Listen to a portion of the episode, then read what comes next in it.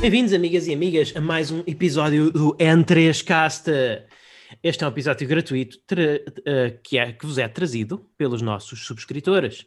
Eu sou o vosso anfitrião, Luís Magalhães, neste podcast sobre videojogos em português. E comigo está o co-anfitrião, promovida com anfitrião, o anterior tri-anfitrião, promovida com anfitrião, Pedro Francisco Magalhães. Olá pessoal, eu espero bem que tenham passado uma excelente semana e como podem estar a reparar pelo meu tom de voz, estamos a gravar isto de manhã porque se eu falar muito alto, o meu pai entra aqui e começa logo a dar-me nas orelhas. Porque sim, é... Pá, é complicado. É bom ter a própria casa. Enfim, é o que eu tenho a dizer. É, é o que eu tenho a dizer. Pois é, o Daniel Costa foi despedido. Lamentamos Lamentamos aos ouvintes, mas uh, estamos a. Uh, temos neste momento uh, temos, ne temos neste momento uma vaga aberta para o terceiro elemento do N3K, para o final é o N3. Portanto, se vocês estiverem interessados em assumir o lugar do Daniel, enviem-nos um e-mail para correio.n3.net ou contatem-nos através do Twitter N3K, é, é, at arroba N3Cast. É claro que este programa é-vos trazido pelos nossos subscritores, como eu já disse. O que é que esses subscritores têm em troca disso? Eles pagam uma subscrição a módica quantia de 3 euros por mês, eh, neste costumava, eu costumava dizer que era para pagar um café a cada um de nós, neste caso já dá um café e um mini pastel de nata, porque por enquanto somos só dois, e em troca dessa, dessa módica quantia eles têm um episódio gratuito por semana, são episódios, uh, são episódios mais temáticos, mais, mais voltados acerca de um determinado tema, muitas vezes são análises, por exemplo, recentemente lançámos a análise do Tell Me Why para Xbox e PC através do Game Pass e também disponível para comprar Normalmente tivemos uma retrospectiva do tivemos uma retrospectiva do Halo, analisamos o, os grandes jogos que estão para sair, fizemos uma análise do Ghost of Tsushima uh, recentemente, também tivemos um programa em que falámos das nossas top 3 consolas favoritas e porque é aquelas nossas favoritas. Enfim, há um largo leque de temas que só estão disponíveis para subscritores. Portanto, já sabem, se quiserem apoiar o programa, é muito fácil, dirijam-se a www.n3.net ou procurem pelo N3Cast Premium na plataforma Soundwise e podem subscrever sem problemas alguns. Dito isto, vamos, vamos então começar o, o episódio de hoje em que vamos falar um bocadinho do que estamos a jogar e um bocadinho das notícias da atualidade. Pedro, o que é que tu andas a jogar?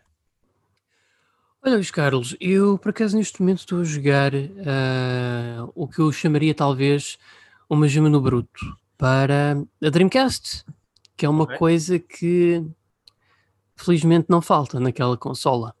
Este jogo chama-se Il Bleed. É um survival horror bastante único. Porquê? Este não é o nosso típico survival horror, tipo a Silent Hill Resident Evil, onde nós temos que andar num ambiente à procura de chaves, uh, enfrentando monstros e conservar a munição. O Il Bleed é um jogo um bocadinho muito diferente. Aquilo basicamente passa-se num parque de atrações, onde vários filmes de terror cancelados, estilo B-movie, uhum. uh, foram recriados como atrações turísticas, nas quais tu deves sobreviver. E lá, o que é que acontece? Tu neste jogo, o foco principal, ao contrário dos, dos ditos intitulados Survival Horror hoje em dia, que servem muito como pretexto da típica casa, de, casa, de, casa assombrada virtual, aqui é tu tens um aparelho que é tipo uns óculos especiais que tu tens que usar em conjunção com a adrenalina, hum. que é para detectar várias armadilhas. Essas armadilhas tu tens que as ativar com esses óculos, porque se tu as puder, se tu, se tu as de, portanto, as, ai, qual é a palavra? Está-me a escapar, é quando as ativas, se tu tiveres essas armadilhas, o que acontece é que tu, por exemplo, ou perdes energia, ou os teus batimentos cardíacos sobem, e isso parecendo que não, são várias barras de energia que, então, que afetam uh, o, o, teu desempenho e a forma como tu jogas e consegues sobreviver. Tu no topo da, do teu HUD tens hum. uma barra dos seis sentidos. Tens o olfacto, o tens o olfacto, tens a audição, Uh, tens também a visão e também tens outro que é o sexto sentido. Ora, o sexto sentido. Eu, eu imaginei que a visão terias no ecrã, mas ok. Não, não, mas há lá um de visão. Mas eu vou explicar porquê. Uh, o sexto sentido é aquilo é tipo um eletrocardiograma. Sim. num desses separadores para um desses sentidos, aquilo vai aumentando. Por exemplo, se o do sexto sentido estiver maior, quer dizer que por perto tu tens um objeto tu podes apanhar, que por exemplo podem ser, sei lá, sacos de plasma para aumentar o teu sangue, pode ser uhum. um upgrade para os teus status, pode ser um CD de música que é para relaxares e os batimentos cardíacos diminuírem. Uh, por outro lado, uh, mas isto também contexto, eh, tu contextualizas com aquilo que vês no ambiente, o sexto sentido pode querer avisar que tu estás a aproximar de uma área onde vai aparecer um inimigo, onde tu desencadeias uma pseudo-batalha podes optar por combater com os inimigos, mas não é o mais recomendável, uhum. uh, porque muitas vezes tu começas o jogo desarmado, se tu bem podes encontrar muitas vezes uma arma, como por exemplo um bastão ou um taco de beisebol, não, por acaso o jogo incentiva até a fugir. Quando tu entras em batalha, se tu detectares essa batalha com os óculos, o teu, o teu personagem não é assustada, e dificilmente é atacada pelos inimigos. Mas se assustar, tens ali um tempo de vulnerabilidade em que eles te podem atacar uhum. e podes vir a perder alguma energia. Mas quando tu começas a batalha, está ali tipo um símbolo de helicóptero, tu tens Sim. de pôr nesse símbolo e fazer tipo button mashing no B, que é para te vir uma escada do helicóptero, que é para tu saíres da batalha. Ok. Parece ah, é muito bizarro. Não, é muito, este, jogo, este jogo é ultra bizarro, é muito campy, é basicamente uma carta de amor aos filmes de categoria B de terror dos anos 80. E aliás, as personagens jogáveis uh, são, elas próprias proclamam-se como amantes de muitos desses filmes. Por exemplo, há lá um rapaz que, uhum. cu, cujo ator é o mesmo que dá a voz ao Sonic, no Sonic Adventure. Uh, ele é um grande amante dos filmes da, da Hammer Productions, da Universal, como o Drácula, Sim. o Frankenstein, cenas assim. Uh, mas, por exemplo, os outros sentidos o olfacto, por exemplo, tu começa a ficar mais, mais alto quando tu chegas área em, por exemplo, tu vês que há, por exemplo, latas de gasosa, ou é uma casa de banho, ou estás perto de um frigorífico. Habitualmente isso quer dizer que nessas áreas está ali uma armadilha que vai-te surgir. Uhum. Por exemplo, o frigorífico pode-se abrir e serem dali uma carrada de facas para te atacarem ou Sim. assim. Tu tens que facas contextualizar. Facas atacantes, senhoras e senhores. Não, não, não, facas que voam mesmo tipo Sim. fantasmagóricas. Tu basicamente, com base nesses sentidos, tu tens que também ver com os teus olhos o ambiente e tentar deduzir por um bocadinho por contexto o que é que é uma armadilha de não. E tu apontas com esses óculos onde tu pensas estar a armadilha e quando tu chegas lá perto, o que acontece? A armadilha é desarmada e tu ganhas pontos de adrenalina que te ajudam a usar esses óculos para detectar mais armadilhas ou objetos. Uhum. Epá, eu acho isso fascinante porque é um jogo que te exige, exige que tu jogues com muita calma. Uh, não é um jogo, tu, tipo, é um bocadinho a Dark Souls. Tu não podes fazer aquilo a correr, tu tens que fazer aquilo a caminhar a, a curto, pra, a curto uhum. passo. Tu tens de ter atenção ao teu ambiente, porque se jogares aquilo à pressa, o que é que acontece? Tu vais perdendo muita energia, vais ficando com os teus batimentos cardíacos mais altos, e agora aqui vem. Quantos mais altos os teus batimentos cardíacos, maior é a possibilidade da tua personagem, por exemplo, uh, cair no chão temporariamente durante uma batalha e ficar ali vulnerável contra os ataques inimigos.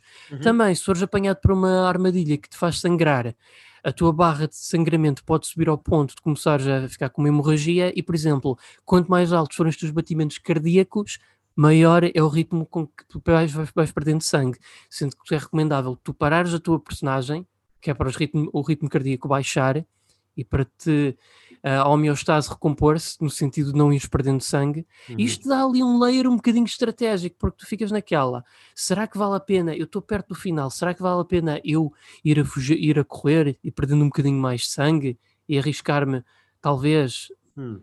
a, a, morrer, mas por um lado posso chegar ali ao, ao final do nível, ou será que devo-me acalmar, esperar uhum. que o sangue pare e os batimentos deixam? É interessante porque tu tens que fazer ali uma jogada. Tens alguma desvantagem em esperar? Uh, há uma coisa: o jogo, quando tu começas um nível, ele tempo, impõe tal. Assim? Como? O jogo tem tempo, tem timing ou assim? Não, não tem tempo limite, estritamente falando, mas o jogo impõe-te uns certos, uns certos objetivos para cumprires no sentido de ganhares dinheiro, hum. sendo que, que esse dinheiro depois é utilizado para fazer upgrades na sala de operações. Ora, por exemplo, o jogo diz que tu para, para não te ser deduzido dinheiro deste prémio, deste montante que temos como prémio, convém que tu termines este nível em 50 minutos. Uhum. E depois há uma coisa: há personagens que tu podes salvar, mas, por exemplo, dependendo do tempo que tu demoras, habitualmente mais do que aquilo que eles, eles te impõem como objetivo, se demorares muito mais que isso, as personagens que tu encontras já estão mortas e não podes jogar com elas.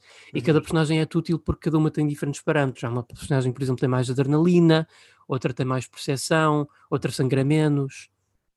Sim. Portanto, é okay. sempre. Ou seja, tens de tentar fazer ali uma jogada. Tentar... Parece interessante, mas a pergunta que eu acho que toda a gente neste momento está a, a, a perguntar, Pedro, é: este jogo é melhor que o Blue Stinger? Ah, sim, é. É assim, é melhor. Eu gosto do Blue Stinger, mas é muito mais interessante que o Blue Era Stinger. Uma piada, São jogos. Ah, okay. o Blue São Stinger jogos é, é assim, Blue Stinker, mas enfim.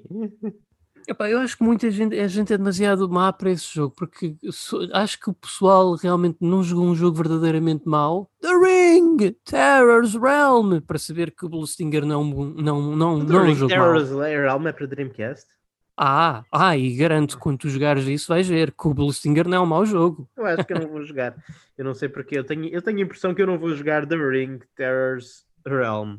Terror's é. Realm. É. Mas o, o, Will Bleed é um jogo bastante único e interessante e uhum. é diferente do Blue Stinger. Curiosamente, este também foi feito pelo mesmo Imagino diretor. Imagino que deve estar caro como tudo. Uh, sim, antes até era um jogo relativamente acessível, mas por causa do Derek Alexander, do Happy Video Game Nerd, desde que ele fez um vídeo uhum. uh, a falar bem daquele jogo, que a audiência YouTube reparou naquilo e agora o jogo está muito mais caro para Dreamcast, infelizmente. Pois. Um, mas é um jogo muito interessante, é, é, bastante, é, bastante, único. Foi feito por acaso pelo mesmo diretor de Blue Stinger, e, e agora vou-te contar aqui uma. Até porque, por exemplo, um dos itens que tu podes apanhar lá para recuperar estamina é a bebida Hassie do Blue Stinger. Ah. E, agora vou, e agora vou contar uma coisa trágica. Este jogo, juntamente com o Blue Stinger, há, há muitos anos atrás, eram para ter portos melhorados na Xbox, que não vieram a acontecer porque o diretor destes jogos faleceu. Bolas. Yeah. É chato. Mas enfim, olha. Mas dito isto, eu, eu acho que só vou ainda a meio do jogo, talvez nem isso, mas eu estou a gostar bastante daquilo que estou a jogar e eu acho que é, é uma prova viva de como a Dreamcast epá, era uma consola fascinante na biblioteca que tinha. Eu uhum. acho que o Bleed, epá, para mim, é, é, também interessante porque a Dreamcast pode ter um repertório muito pequeno de survival horrors, mas é um repertório de qualidade, o que não se vê em muitas consolas. E eu Sim. acho que muitos, muitos, muitos daqueles devs indie, indie O problema é que fazem... hoje em dia a Dreamcast, o problema é que é uma é consola muito inacessível, não é? Uh, não só não há muitas, não é, muito, não é tão fácil encontrares uma Dreamcast retro como uma PS2 ou até uma Sega Saturn. Ah, não, não. Uh, e, e, e, depois também há, há, o problema dos jogos. Os jogos da Dreamcast são muito caros. Comprar, a maior parte dos jogos bons de Dreamcast custam tanto ou mais quanto um jogo novo. Sim, sim, é verdade. E este Bleed não é dos mais baratotes, verdade seja dita. Não, não, não. Mas, não, não é. Mas pronto, obrigado pela recomendação, Pedro. Uh, eu tenho andado a jogar, uh, bem, tenho andado a jogar dois jogos, mas vou começar por aquele que eu continuo a jogar uh, muito lentamente, porque eu tenho tido uns problemas no PC e, e, não tenho conseguido progredir como gostava nesse jogo, mas tenho andado a jogar Final Fantasy XIII. ah, pensava que ias dizer Destiny 2. Não, Destiny 2, o Destiny 2 disse normalmente jogo sempre umas horinhas todas as semanas, mas já não tanto, já não há muita coisa para fazer lá. Uhum. Mas já continua Final Fantasy, desculpa. O Final Fantasy 13, o Final Fantasy 13 eu acho que eu não percebi muito bem.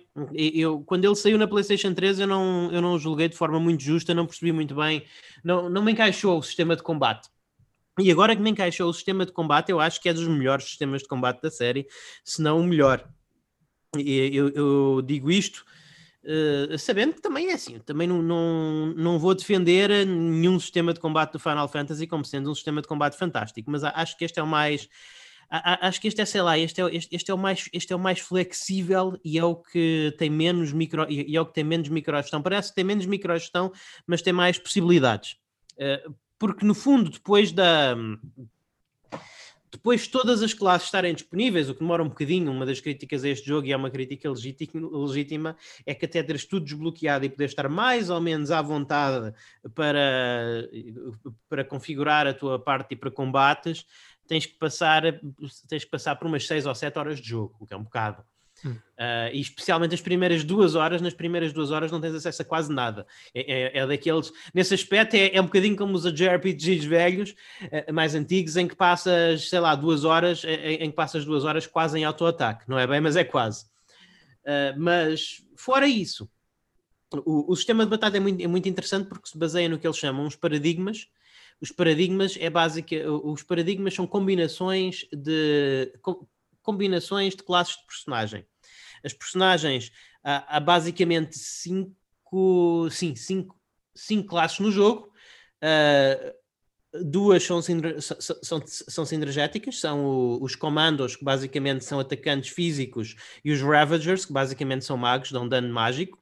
E essas duas têm que ser combinadas para fazer stagger aos inimigos porque se tu usares só comandos, a, a, barra de stagger sobe muito devagarinho, mas se tu usares só Ravagers, ela sobe, ela sobe em, em, blocos grandes, mas também desce muito depressa. Então, basicamente, usam, basicamente é preciso usar Ravagers para fazer a barra subir depressa, mas é, é preciso é preciso usar comandos para manter um nível de combo, por assim dizer.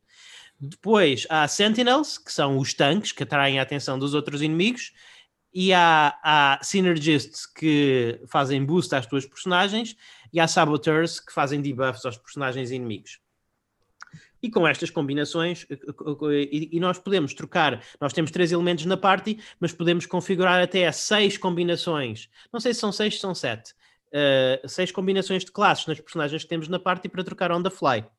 Portanto, é, dá, para fazer coisa, dá para fazer coisas muito giras, como por exemplo entrar na batalha com um sinergista, um comando e um Ravagers para, para se começar a atacar os inimigos logo à partida enquanto um personagem está a fazer boost e depois trocar para um comando e dois Ravagers para atacar, para fazer stagger muito mais depressa, ou então se o inimigo estiver pronto se o, inimigo, se o inimigo usar um, ataque, um daqueles ataques que dão logo muito dano a toda a party, podemos alternar para um Sentinel e dois Medics. Era esse, foi essa o que me faltou, que é basicamente o uhum. Healer, que é um Medic. Portanto, são seis classes. Para um Sentinel e dois Medics, para eles uh, curarem a party mais depressa, ou então para um Sentinel e um Synergist e um, e um, e, e um Medic, para o, para o Synergist dar a, um, a conseguir fazer. Uh, para o Synergist conseguir fazer feitiços de proteção na party e, e, e, portanto ganhar algum tempo, ganhar algum tempo para o médico conseguir curar as coisas. O, o fixe disto é que a inteligência artificial dos personagens é por norma muito boa. E, e, e, tu normalmente, embora tu possas escolher os comandos individuais que queres usar para a personagem ativa, não podes escolher para as outras duas, só escolhes para o party leader, uh, só escolhes para o party leader, tu quase nunca o queres fazer. Porque desde que tu tenhas feito, usado o feitiço Libra de, ou, do, para, no, no inimigo, no, no, inimigo, ou seja, saibas as fraquezas e as defesas elementais deles, tu quase que tu queres quase sempre fazer a escolha automática, o, o auto-attack, ou neste caso é auto-cast, ou se tiveres, ou se a tua personagem principal for um healer, auto-heal, e a inteligência artificial faz um trabalho excelente de escolher os feitiços a utilizar, os debuffs a utilizar, os buffs a utilizar e saber que personagens é que há de curar. Portanto, é muito mais fluido é, é, é, o que tu estás a fazer no sistema de combate é muito mais fluido do que simplesmente estar a escolher qual é que é a habilidade a usar. Tu estás a alternar fluidamente entre as classes de personagem e também uh, é importante, é uma coisa que o jogo é uma coisa que o jogo não dá muito ênfase, explica, mas não dá muito ênfase às utilizações, mas é, é importante dizer se queres que a personagem execute o comando que foi colocado automaticamente já, ou espera para executar vários de uma vez. Portanto, basicamente, cada personagem tem um determinado número de movimentos por turno, embora isto seja tudo em tempo real, mas no início do jogo, depois isto aumenta, mas no início do jogo, cada personagem pode acumular três ataques para fazer. Três ataques, ou por exemplo, pode ser um ataque, um feitiço e um heal. Lá está. Portanto, três ações. Algumas ações são mais poderosas e usam mais ações. Portanto, por exemplo, um ataque de área pode usar um, um ataque de área pode usar duas ações e depois só ficas com uma. Mas tu podes dizer para a personagem ativa executar hum, e, e, executar, por exemplo, quando só, está, quando só está pronto para executar duas ações e deixar a terceira para mais tarde. E, e isso permite fazer juggles e combos quase que fosse um jogo de luta.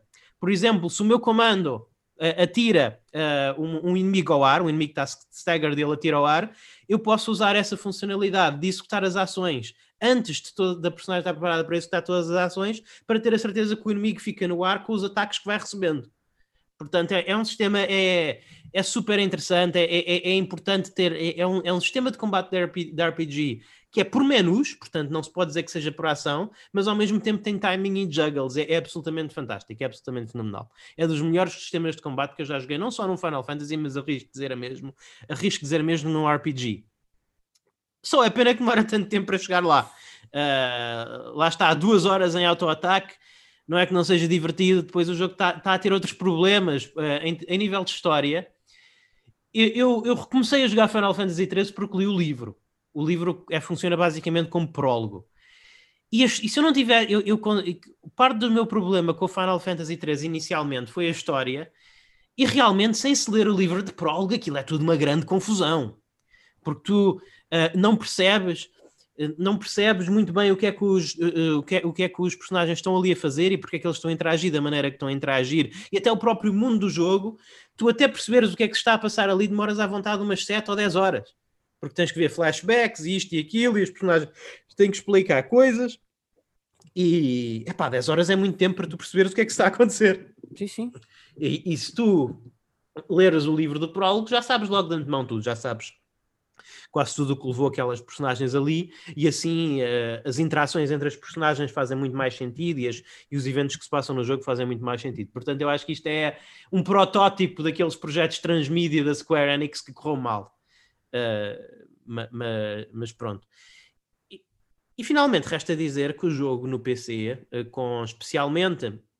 Ele já, a própria Square Enix deu uns bons patches ao jogo para ele correr a altas resoluções, mas especialmente então, se nós uh, usarmos os pacotes de textura feitos pela comunidade, o jogo é absolutamente lindo. O jogo não é, eu não vou dizer que é igual a um jogo AAA desta geração, mas está, está ao nível de muitos RPGs com menos budget desta geração. Parece um jogo da não parece um jogo Square Enix de, de geração uh, PlayStation, PlayStation 4 Pro, Xbox One, mas parece um jogo dessa geração. Está, está muito bem, está, está muito bem feito.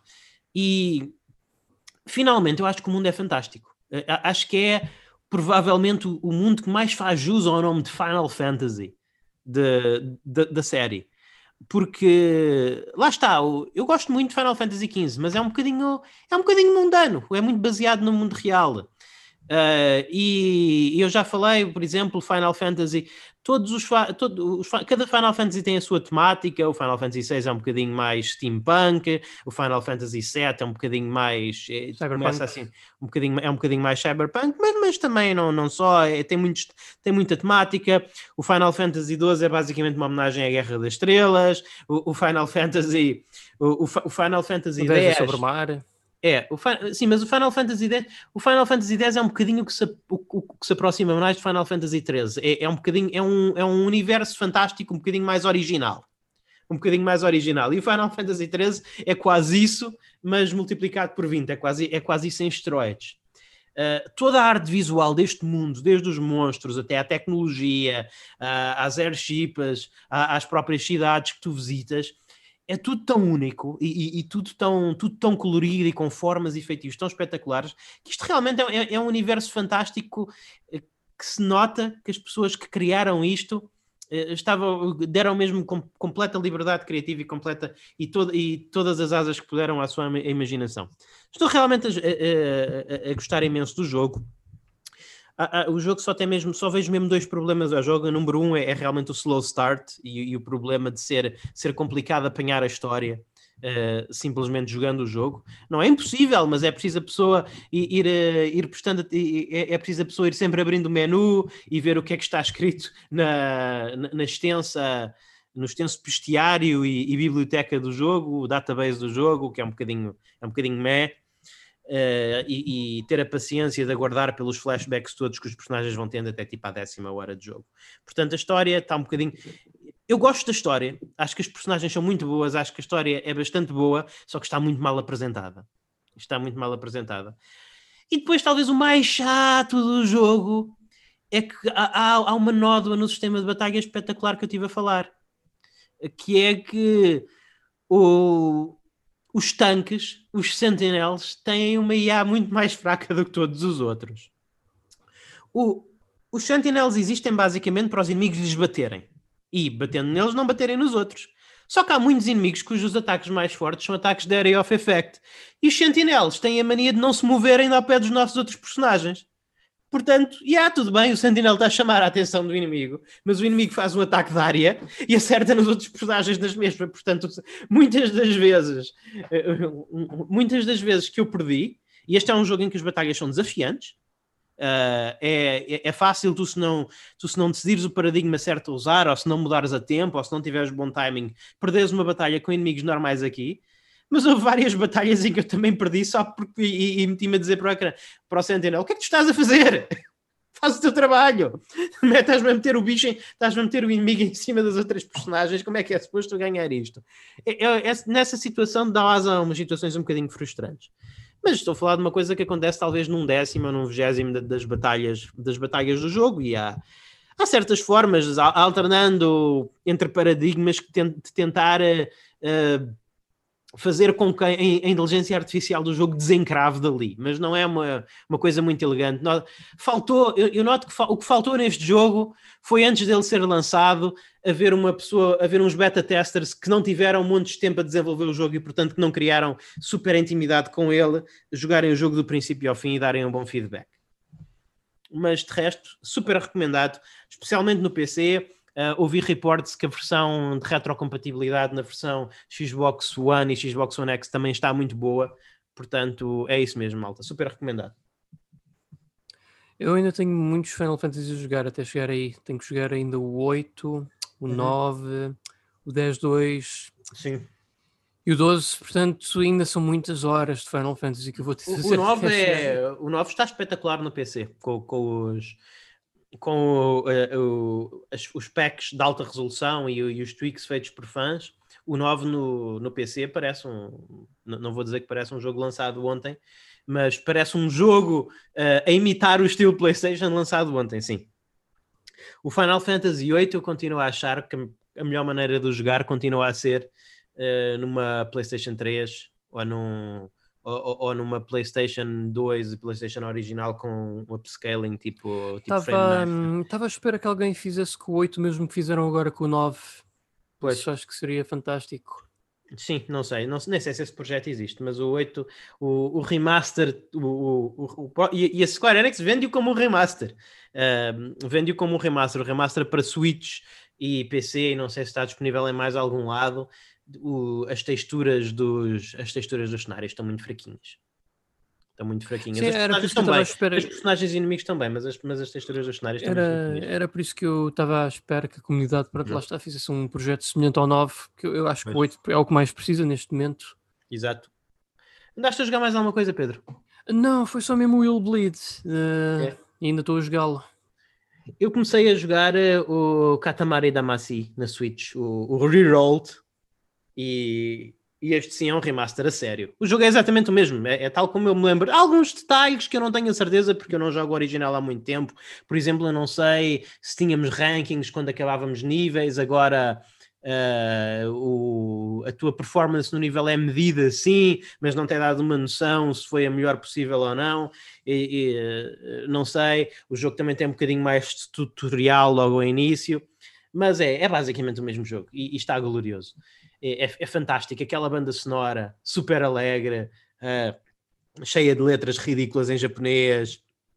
Mesmo a introdução, a pessoa vê a introdução de Katamari Damacy com, com pássaros a cantar e o rei do cosmos a voar pela terra e, e brilho e brilhantina sobre a terra onde dançam pandas e onde cai a brilhantina, nascem cogumelos.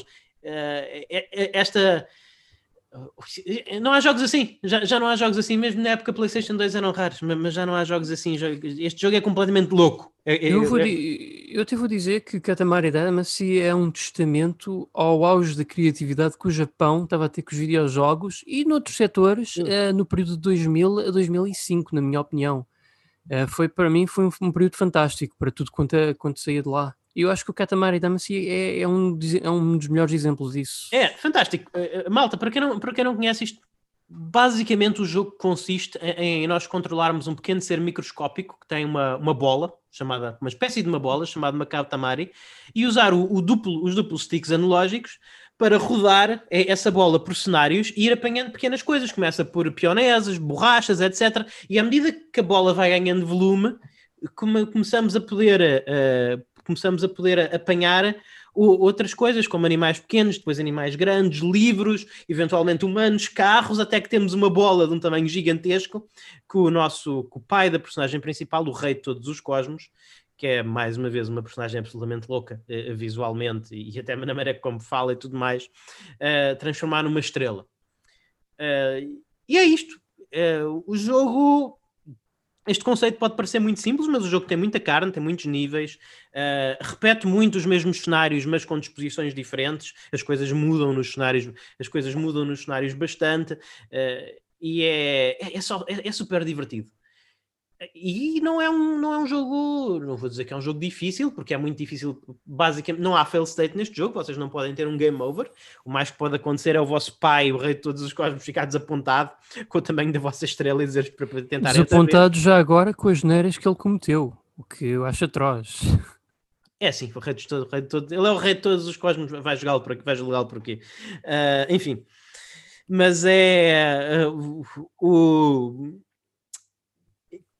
é realmente este, este é um jogo que te exige que domines os dois sticks analógicos.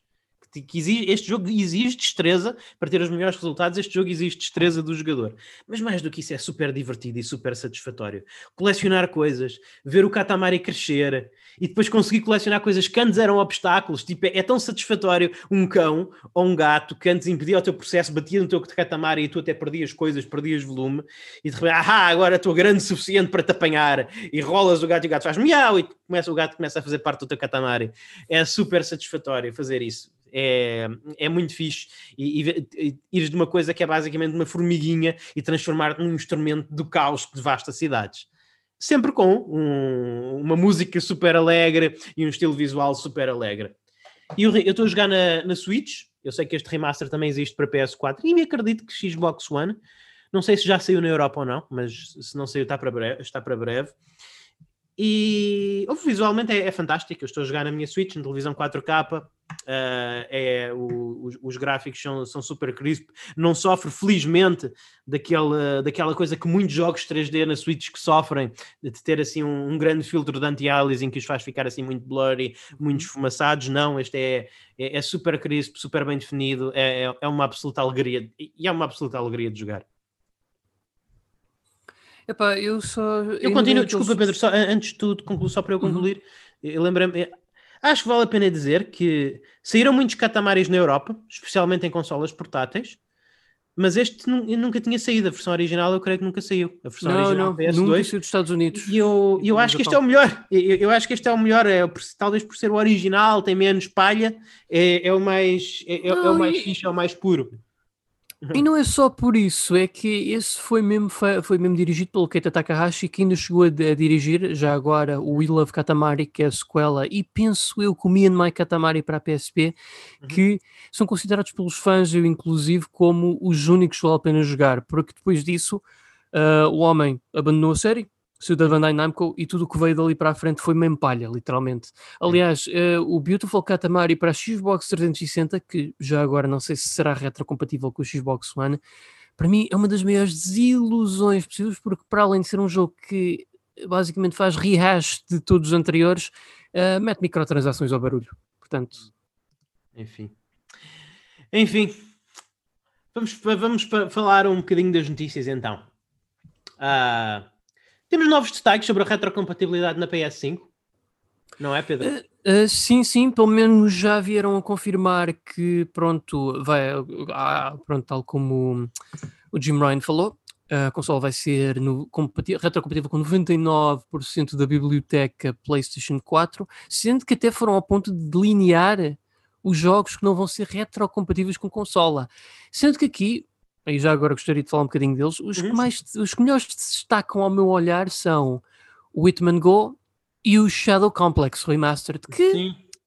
são escolhas interessantes para não serem report compatíveis, porque para já são bons jogos. Não é ao contrário do que, do que aparece aqui nesta lista, não é Sim. palha.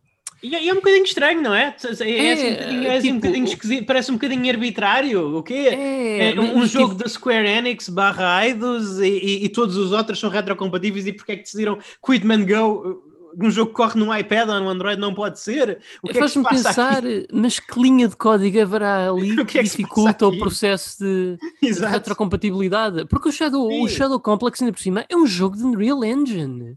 Sim, um jogo de Unreal não, Engine. Sim, mas ainda se pode dizer, ah, mas é um jogo de uma produtora independente e tal, apesar de ter tido o backing da Epic. Quitman Go é, é da Square Enix, pelo amor de Deus. E o Lara Croft Go funciona! Já agora. Pois, que, o que, o assumo corra no, o que eu assumo corra no mesmo motor de jogo, já agora. Exatamente. Portanto, não, não percebo, é uma lista boa arbitrária, malta.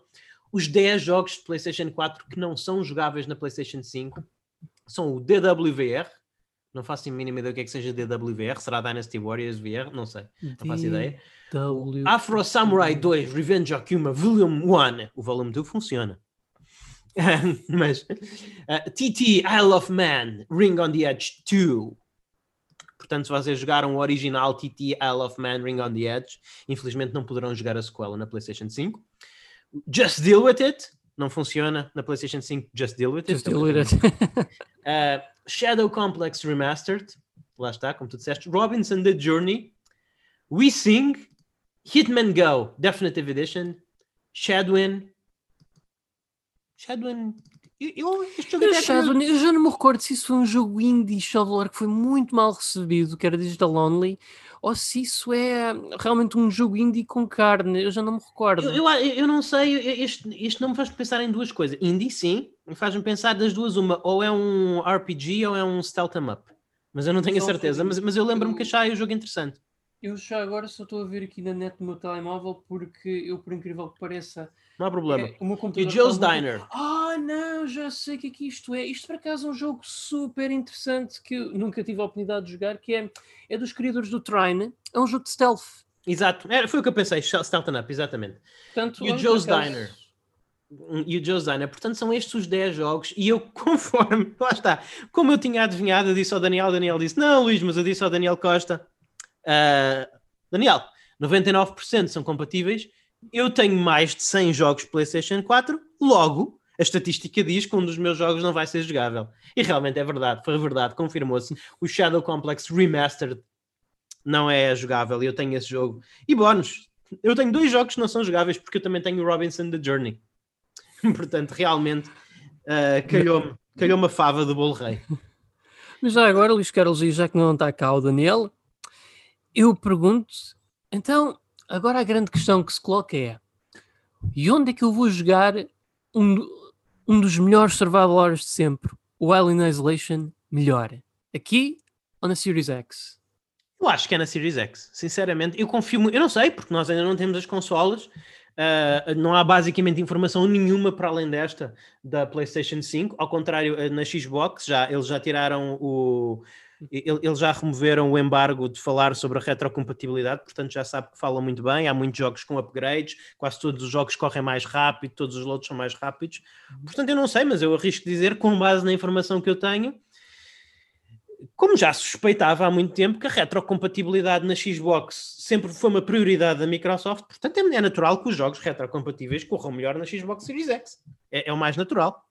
Uh, não, estou a, deixo, deixo aberta a porta para a PlayStation 5 me impressionar, claro, como deixo sempre, uhum. mas eu, eu acho que a, a, retrocompatibilidade na PlayStation 4 foi colocada à última da hora e, e só porque realmente as pessoas estavam uh, a pedir muito e a Xbox, e, e, é um ponto forte da Xbox, e a, e a Sony julgou que tinha de competir.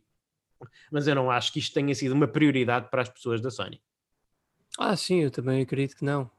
Pronto, acredito portanto, que não Portanto, é o que eu acho. É, é, é, é e aliás, e eles até inclusive dizem aí que alguns jogos dos que são retrocompatíveis podem apresentar algumas inconsistências a nível gráfico ou Sim. até audiovisual. Portanto. Exato. E mais, eles recomendam que nós usemos um DualShock 4 para usar, que é para, para jogar os jogos, que é que eu acho que ainda é fenomenal.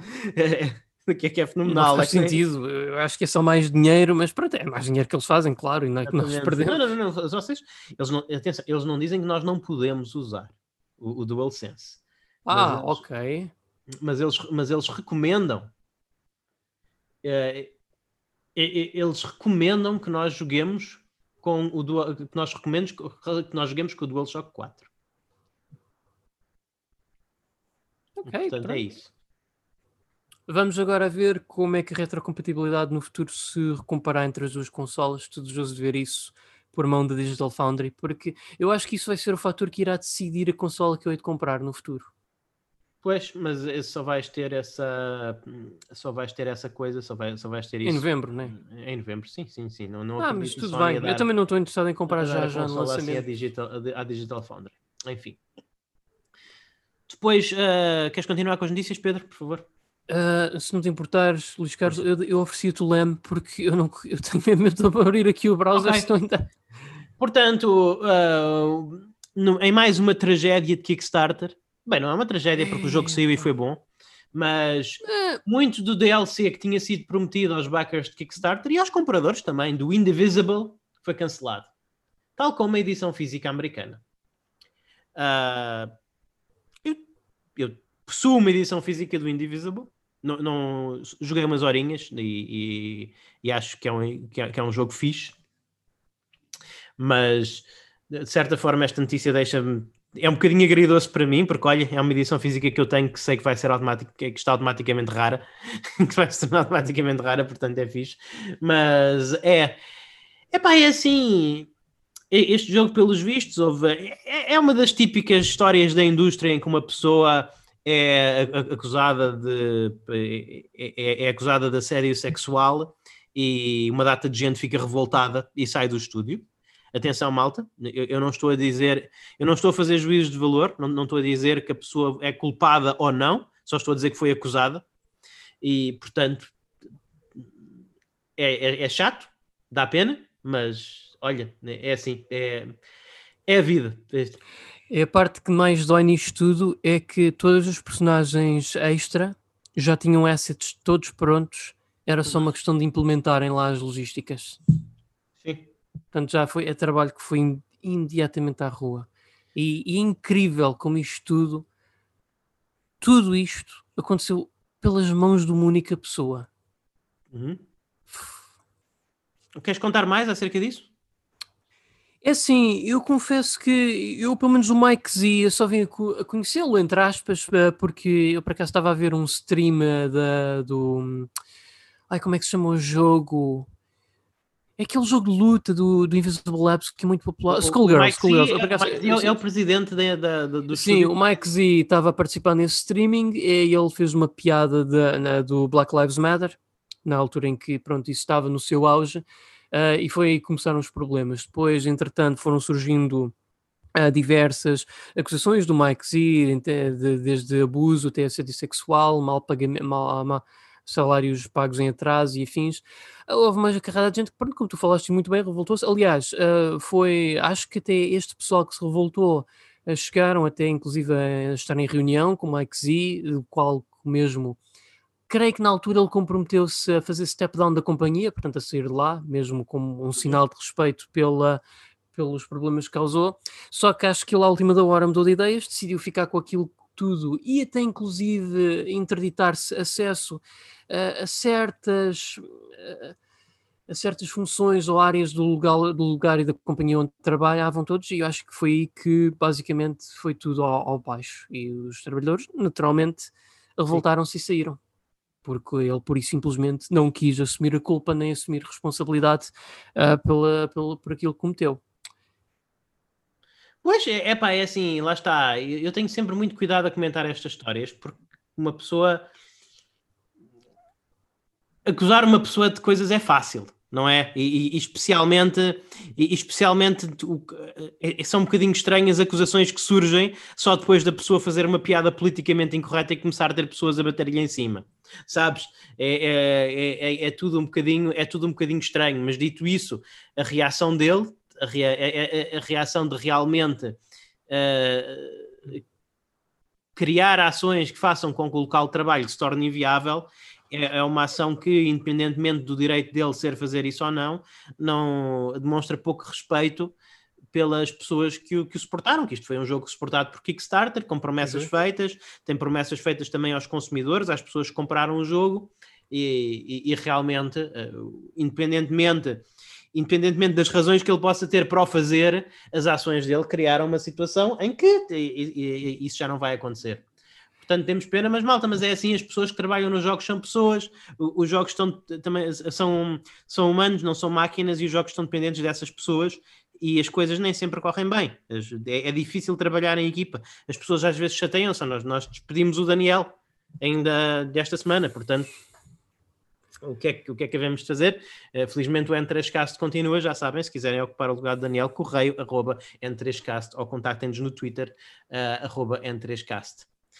Uh, eu só tenho eu só tenho a esperança que, porque eu tanto quanto sei a Lab Zero Games agora é só Mike Z, eu acho que ele não vai conseguir sustentar aquela companhia, vai chegar a um ponto que ele vai, ou vai ter de vendê-la ou assumir bancarrota, eu uhum. acho que quando isso acontecer também os IPs daquela, daquela companhia têm de ir para algum lugar. Eu, Sim, eu quero imaginar é que. É, é, o próximo, deve ser o próximo passo dele, é vender. Eu, eu quero imaginar que aquilo vai voltar para as mãos do, do talento que produziu estes jogos. Que não. agora formaram uma nova companhia, que confesso já não me recordar do nome da companhia em questão, mas que formaram.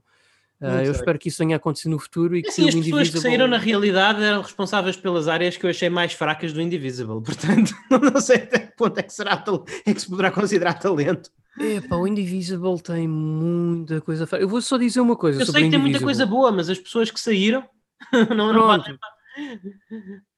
Uh, por exemplo, o que é que eu acho que o Indivisible tem, tem muito bom? Eu acho que o Indivisible tem de bom história, acho que o Indivisible hum. bom, acho que o Indivisible tem sistema de combate. Uh, agora, por exemplo, a direção artística do Indivisible eu acho um bocadinho fraquinha. Ah, olha, é engraçado porque eu, eu acho exatamente o contrário. Tu, eu, eu acho que artisticamente tem muita personalidade o jogo, mas narrativamente é muito desfasado. E, e, até as personagens, a Asna, principalmente a protagonista, é uma protagonista que do, do pouco que eu joguei senti que não, não era uhum. muito bem desenvolvida. Não, não, Mas não, não achas não... que o jogo é super divertido de jogar? Não achas que o sistema de combate é, é super... o combate é, o combate é, não vou dizer que não. E até os, os elementos de plataformas e tal. Pá, mas aquele, eu acho que eles precisavam de um bom guionista para aquele jogo. Acho que foi o que ficou ali a faltar. E dá pena porque lá está, visualmente eu acho que tem uma identidade forte e os character designs demonstram. Talvez, talvez. Eu, eu acho que os caras, eu, eu, acho que o eu acho que o art style na embalagem é muito mais interessante do que o art style in game. Eu acho que o art style in game é um bocadinho de Saturday morning cartoon demais. Mas pronto, mas enfim. Uh, vamos falar do da última notícia do dia, antes que encerrarmos uhum. este, este N3Cast gratuito. Uh, que é que a SEGA está a ponderar a próxima consola mini. Depois de depois de uma, de uma performance bastante, bastante contida com a Game Gear Micro, que para além de ser realmente micro, vai ser muito difícil jogar os jogos nela. Só Aquilo está tem também do VMU já agora. Só está disponível no Japão. Uh, e, e, isto especialmente para os RPGs é chato, porque jogar Shining Force é muito bom, mas jogar Shining Force em japonês não é a coisa mais fácil do mundo. Uh, mas sim, tem, só está disponível no Japão, mas uh, o, o Yoshino, Yosu, Yosuke, Yosuke Okunari da Sega falou um bocadinho acerca da, da, do próximo projeto de microconsola e, e, realmente eles dizem que querem fazer eh, uma coisa que, que, está, está tudo aberto, está, está tudo em consideração, está tudo, está tudo, tudo está em consideração e que certamente será um projeto de muito maior escala do que este, que foi um projeto local. O próximo projeto será de um, de um foro internacional. Ele disse que está a pensar num conceito mais próximo da Mega Drive Mini, que foi uma, uma das nossas favoritas Mini, uma das uhum. minis favoritas que nós analisamos e ele diz que não, não, não quer prometer nada, uh, está tudo em aberto, desde uma SG1000 Mini até uma Dreamcast Mini. Eu digo, Yosuke, por favor, dentro destas duas há uma que é claramente melhor do que a outra. O mundo não precisa, com muito amor aos jogos de SG1000, o mundo não precisa disso. Mas no SG1000 tens o Black Onyx, um dos primeiros RPGs japoneses. É verdade, verdade, sim, sim, sim, sim, é verdade. É verdade, portanto, SG Mini. SG Mini. Mas sejamos francos. Opa, por amor de Deus, Sega. Ouçam a vossa audiência. Saturn Mini é viável. É. É perfeitamente viável. Android corre Saturn sem problemas nos dias de hoje. Vocês conseguem. É sim, eu, eu acredito que lá está. Eu tenho muita preocupação em relação a isso. Uh, eu, eu até acho que eu, eu até, se eu tivesse que apostar, se fosse meter dinheiro na mesa, eu dizia Master System Mini. Olha, uh, digo-te já que Eu dizia Master é, System. É força, eu vou, eu vou, eu estou nessa. Uh, infelizmente, infelizmente, a, a, a SEGA. Uh, apesar do pronto de, de, de, termos tido uma campanha publicitária este ano uh, muito, muito à base do Segata Senshiro e do Sega Saturn, a, a, Sega é uma companhia que não, não liga muito à história da Sega Saturn, apesar dela ter sido, porque a Sega Saturn, apesar dela ter sido um sucesso colossal no Japão, foi uma tragédia mundial, uh, uma tragédia a nível mundial. Portanto, a, a, Sega, a, a, Sega Internacional foge um bocadinho a essa história, com, com muita pena minha, porque se a consola se há consola retro que vale a pena ter e, e jogar e, e, que tem tanto jogo bom, tanto jogo bom, tanto jogo bom, é a Sega Saturn. dito isto, uma Dreamcast Mini era bom. Eu acho que é difícil, acho que deve ser muito caro fazer para, para um produto de massa. Acho que deve ser muito caro fazer uma Dreamcast Mini. A Dreamcast, ainda hoje eu, eu, jogo na Dream, eu jogo na Dreamcast e a Dreamcast ligada a um display de alta resolução para VGA é uma consola ainda pujante. Tem um aspecto fantástico. Mas sabes, eu, eu a Dreamcast, o meu receio é que eles pura e simplesmente peguem na, nos, nos, jogos Dreamcast que relançaram na Steam e ponham lá, em vez de pôr aquelas coisas que não há fácil acesso, como por exemplo o Sim. D2, uh, ah, o Dynamite Deca 2 também. Eu acho que eles põem tudo o que tiverem os direitos, muito sinceramente. Não sei se eles têm os direitos disso ou não, mas eu acho que eles põem tudo o que tiverem os direitos. Sim, não, não, não, não os vejo a lançarem só os jogos que têm no Steam, porque já estão no Steam, não é? muito sinceramente. Tenho a certeza que teríamos aqueles jogos icónicos, os Jet Set Radios da vida. Eu, eu, acho que, aliás, eu acho que o Jet Set Radio original não está no Steam, é o Jet. Tá, tá, está no Steam, tá. Ah, não é o Future. O. Future é que não está na Steam. É okay. exclusivo Xbox original. Ok, fixe. Então é, é, era isso, mas eu acho que vão Vão ter aqueles jogos icónicos, claro, Daytona, Sega Rally, uh, Virtua Fighter, Channel, Sonic Adventure, Sonic Adventure, o 1 e o 2, uh, sem dúvida, mas eu acredito que se eles fizessem uma Dreamcast Mini que arranjassem espaço para alguns desses títulos assim um bocadinho mais exóticos, não é? Tanto na Mega Drive tens, não é? Na, na Mega Drive ah, tens. Sim, sim, sim. Mega é Drive tem, nas coleção Mega Drive não tem. Uh, 70% está disponível no Steam, mas há ali 30% de coisas que não, que não havia em mais lado nenhum antes da Mini. Portanto, não, não há dúvida que eles estão dispostos a fazer isso. A Saturn era fixe, claro, que é o que toda a gente quer, mas eu, eu, eu acho que o histórico da SEGA não aponta para aí, infelizmente. Ah, pá. Mas pronto. Mas eu digo, eu, eu, eu também vou ficar muito contente, digo já, se for o Master System Mini. Vou ah, ficar sim. muito contente, palavra. Aquilo, aquilo tem ali biblioteca que chegue pá, para entreter à brava. Palavra. Sim, é verdade. É verdade. Enfim. O... É isto, malta. Muito obrigado por terem assistido a, a este episódio do Entre Cast. Já sabem, se vocês quiserem ouvir, eh, para começar a apoiar este programa, e, dar-nos a possibilidade de continuar a fazer programas gratuitos. Uh, podem subscrever, agradecemos que subscrevam ao programa Premium em www.n3.net ou então pesquisando por N3Cast Premium no Soundwise e aquilo que isso, isso dá-vos direito a ouvir programas exclusivos que estão disponíveis apenas no Soundwise. São dissecações, são retrospectivas, são análises e são discussões temáticas que só os subscritores premium têm acesso. Portanto, já sabem, são 3 euros por mês. Nós achamos que é, considerando aquilo que nós produzimos, que é conteúdo de alta qualidade, achamos que vale muito a pena, achamos que estamos a oferecer um excelente valor pelo, pelo, pelo preço que estamos a pedir. E é isso. Foi o vosso anfitrião Luís Magalhães, podem encontrar-me no Twitter em arroba luís maga. Pedro Francisco, onde é que as pessoas te podem encontrar e onde é que podem encontrar uh, as redes sociais do N3Cast? Ora, a mim podem me encontrar em @pixelpedro no Twitter e das redes sociais podem encontrar em N3Net no Facebook, onde nós vamos lá postando uh, os podcasts mais recentes para vocês ficarem a par do que vai saindo, assim também com material suplementar e outras coisas também relacionadas com esses mesmos casts e muitas vezes alguns mimos ou outros também para, nestes tempos negros do Covid, nós podermos animar a malta, porque se há coisa que o mundo precisa neste momento é de mais sorrisos e isso é o que nós também pretendemos. Exato, e, e, para esse efeito, joguem Katamari Damacy. Até à próxima, fiquem bem e joguem